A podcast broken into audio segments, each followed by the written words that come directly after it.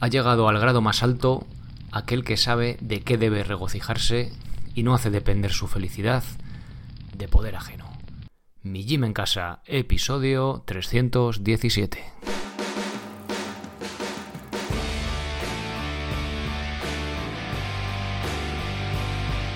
Muy buenos días a todos, bienvenidos a un nuevo episodio del podcast de Mi Gym en Casa, el programa, la radio donde hablamos de entrenamiento y de alimentación desde un punto de vista diferente e independiente. Y como no todo en la vida es comer y entrenar, pues también hablamos de estilo de vida, minimalismo, estoicismo, con las cartas de Seneca, que precisamente es de lo que vamos a hablar hoy. Os traigo una carta del libro Cartas de un estoico, concretamente la número 23, que encontraréis en millimencasa.com barra Seneca, o lo buscáis en Amazon directamente.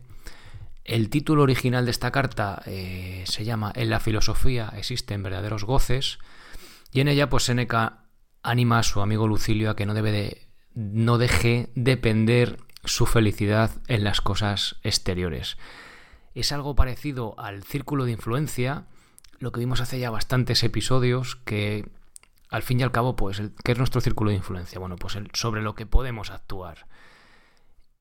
Y, lo que está fuera de nuestro círculo de influencia, pues es sobre lo que no podemos actuar, ¿no? Más círculo de preocupación, podríamos llamar. Bien, pues será esta la clave de la felicidad, centrarnos en lo que está a nuestro alcance, de lo que podemos, sobre lo que podemos no solo actuar, sino influir. Bueno, pues esa es un poco el, la reflexión que comparte Seneca hoy con, con Lucilio, bueno, y que yo trato de compartir también con vosotros. Antes de pasar al, a leeros esta carta, os recuerdo muy brevemente mijimencasa.com si queréis entrenar de forma sencilla y sin apenas material. Si queréis también, si os gusta más la parte estoica de, todo este asunto, tendréis acceso al grupo privado de Telegram, bueno, aparte de como entrenamiento, perdón, al canal privado de, Telegram para, en el que recibiréis una frase de Seneca cada, cada mañana, si os mola más ese, ese rollo. Y nada más, bueno, meteros en millimencasa.com, le dais el botón amarillo si queréis haceros socios y ahí podéis ver un vídeo de bienvenida, que explico todo el contenido, ¿vale? Bien, venga, vamos ya con la carta de, de Seneca de hoy. Vamos a encender nuestra hoguerita. No creas que voy a escribirte que el invierno ha sido corto y benigno, que la primavera es mala y nos trae frío fuera de tiempo, ni otras cosas inútiles de los que solamente buscan palabras. Algo te escribiré en verdad, que pueda serte útil y a mí también. ¿Y qué será esto sino animarte a la virtud? ¿Preguntas cuál es su fundamento? No te regocijes por cosas pequeñas. He dicho que este es su fundamento y es su colmo.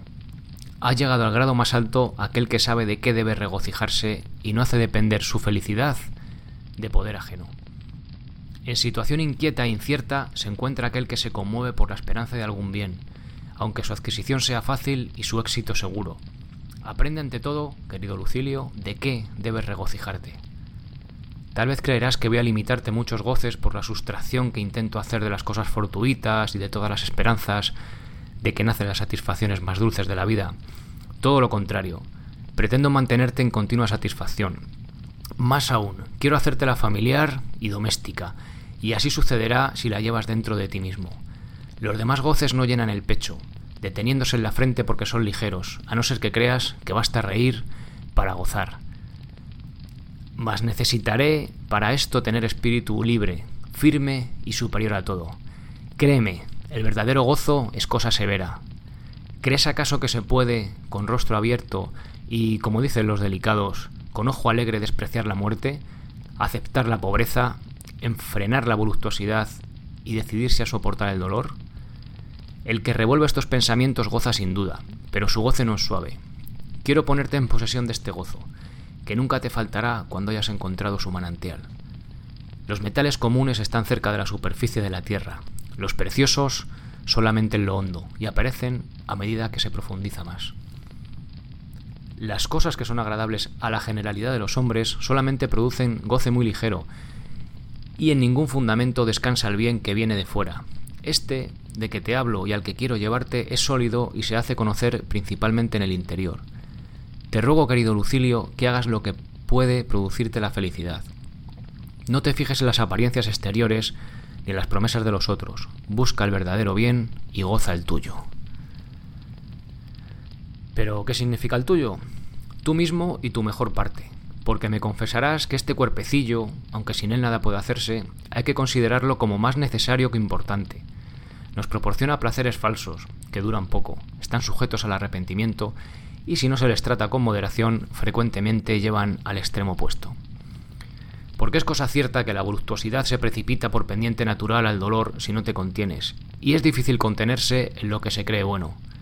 Solamente la codicia del bien es segura. Me preguntarás en qué consiste y qué lo produce. Te contestaré que la buena conciencia, rectas intenciones, honestos consejos, acciones virtuosas, desprecio de lo fortuito y un género de vida tranquilo y constantemente igual porque es posible que aquellos que habiendo adoptado un designio se lanzan voluntariamente a otro o son empujados por algún azar permanezcan en estado cierto y tranquilo, puesto que siempre están suspensos y agitados. Pocos hay que se dirijan por consejo en sus costumbres y negocios. La mayor parte, a la manera de los objetos que flotan en los ríos, no van, se dejan llevar. Unos sobrenadan dulcemente en aguas tranquilas, otros marchan impulsados por blando movimiento, estos deteniéndose al fin la corriente, quedan en la orilla. Aquellos, arrastrados por rápidas aguas, van a parar al mar. Por esta razón es necesario decidir lo que queremos hacer y perseverar en ello con constancia. Pero, eh, pero he aquí el momento de pagar mi deuda. Puedo hacerlo con una frase de tu Epicuro. Es molesto comenzar diariamente a vivir. O si te parece que así se expresa mejor la idea, mal viven aquellos que siempre están empezando a vivir. ¿Por qué? preguntarás. Porque esta frase necesita explicación. Porque la vida es siempre imperfecta para ellos. No puede estar preparado para la muerte el que acaba de empezar a vivir. Debemos, por tanto, persuadirnos de que hemos vivido bastante, pero esto no lo comprende el que cree siempre que está comenzando a vivir. No te parezca que este defecto se encuentra en pocos, es harto general. Algunos comienzan a vivir cuando es necesario cesar de vivir. Si crees esto extraordinario, añadiré otra cosa que te admirará más y es que algunos cesaron de vivir antes de comenzar. Adiós.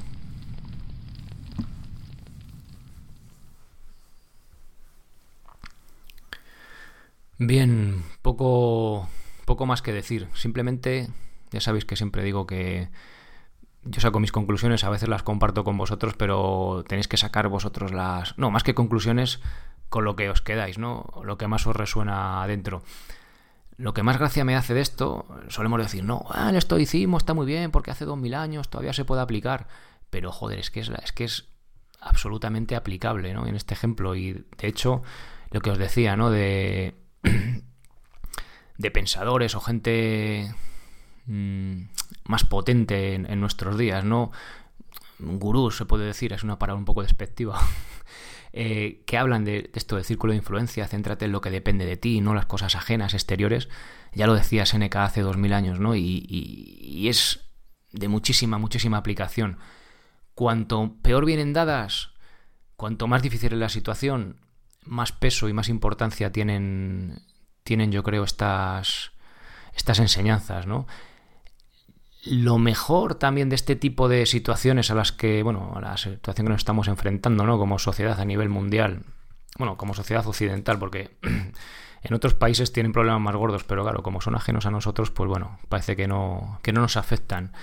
Por eso, cuando vienen situaciones de este tipo, bajo mi punto de vista, una de las cosas muy positivas que tienen que pasamos del modo automático que solemos llevar por la vida y nos paramos a pensar y decimos, joder, y, te hace mirar para adentro y darte cuenta realmente de este tipo de cosas, ¿no? Que el verdadero goce, como dice Seneca, o la verdadera felicidad eh, está dentro de nosotros, ¿no? de hecho, podría decir que es a lo máximo que podemos aspirar, el máximo logro que podemos conseguir, pero paradójicamente, y lo más gracioso es que encima está al alcance de todos, porque es, un, es nuestro, ¿no? Es de, de cada uno. Bien, pues hasta aquí este episodio de hoy, hasta aquí esta carta de Séneca, como os digo, la número 23 del libro Cartas de un estoico, lo que lo que tengáis por ahí en papel o en digital, por si os apetece pegarle una releída. Y nada más, nos escuchamos el jueves con un nuevo episodio. No iba a hacer el jueves eh, podcast, pero sí lo voy a hacer. ¿Sabéis por qué? Porque El fin de semana pasado, cuando se empezó, cuando se pudo salir por aquí otra vez a hacer ejercicio por España, pues vi a gente que tenía pinta de no haber corrido en su vida. Y los que corremos, sabes un poco, no lo digo de forma despectiva, ¿eh? lo ves ahí las trazas de, uy, este no ha corrido nunca. Bueno, pues en este, y parece que se ha repetido, ¿no? En este afán por querer hacer ejercicio, oye, que me parece perfecto, está genial, quiero eh, dar algunas pautas, ya las di en el grupo de privado de Telegram, pero para los que empezáis de cero, mmm, cómo empezar a correr. Y no es precisamente corriendo, ¿vale? Por un montón de cosas. Entonces quiero dar algunas pautas de cómo empezar a correr sin lesionarse, si lo que quieres es empezar a correr, pero hacerlo un poquito con cariño para que sea totalmente viable y que en seis meses, en un año, podáis estar corriendo media hora tranquilamente, sea, sea prácticamente el nivel que sea el que tengáis. ¿vale? Habrá casos que no podamos correr por edad, peso, etcétera, pero haciendo las cosas con cariño, la gran mayoría de vosotros, si queréis correr, ya os digo, media hora, en seis meses, un año, incluso menos, es viable. Os des cuenta, no digo en tres semanas, en cinco semanas, no, en seis meses, un año. porque La gracia es que si haces algo que te gusta, que lo puedas seguir haciendo toda tu vida, o al menos hasta que llegues a, a muy viejo, ¿no? No, no ponernos a correr, si, si yo te puedo hacer un plan, vamos, para correr una semana si quieres, pero la, la cosa es que llegues a correr esa media horita un poquito más, lo que ya te apetezca, sin molestias, sin lesiones y no estar hecho una piltrafa y con dolores y que lo dejes. La cosa es que, que sea sostenible ¿no? y que continúe en el tiempo. Aunque sea menos guay decir que lo vas a hacer en seis meses, pues oye, es menos guay que cuatro semanas, pero coño, es más realista, ¿no? Venga, pues nada, nos escuchamos el jueves con ese episodio sobre correr sin lesionarse. Ser responsable para ser feliz. Adiós.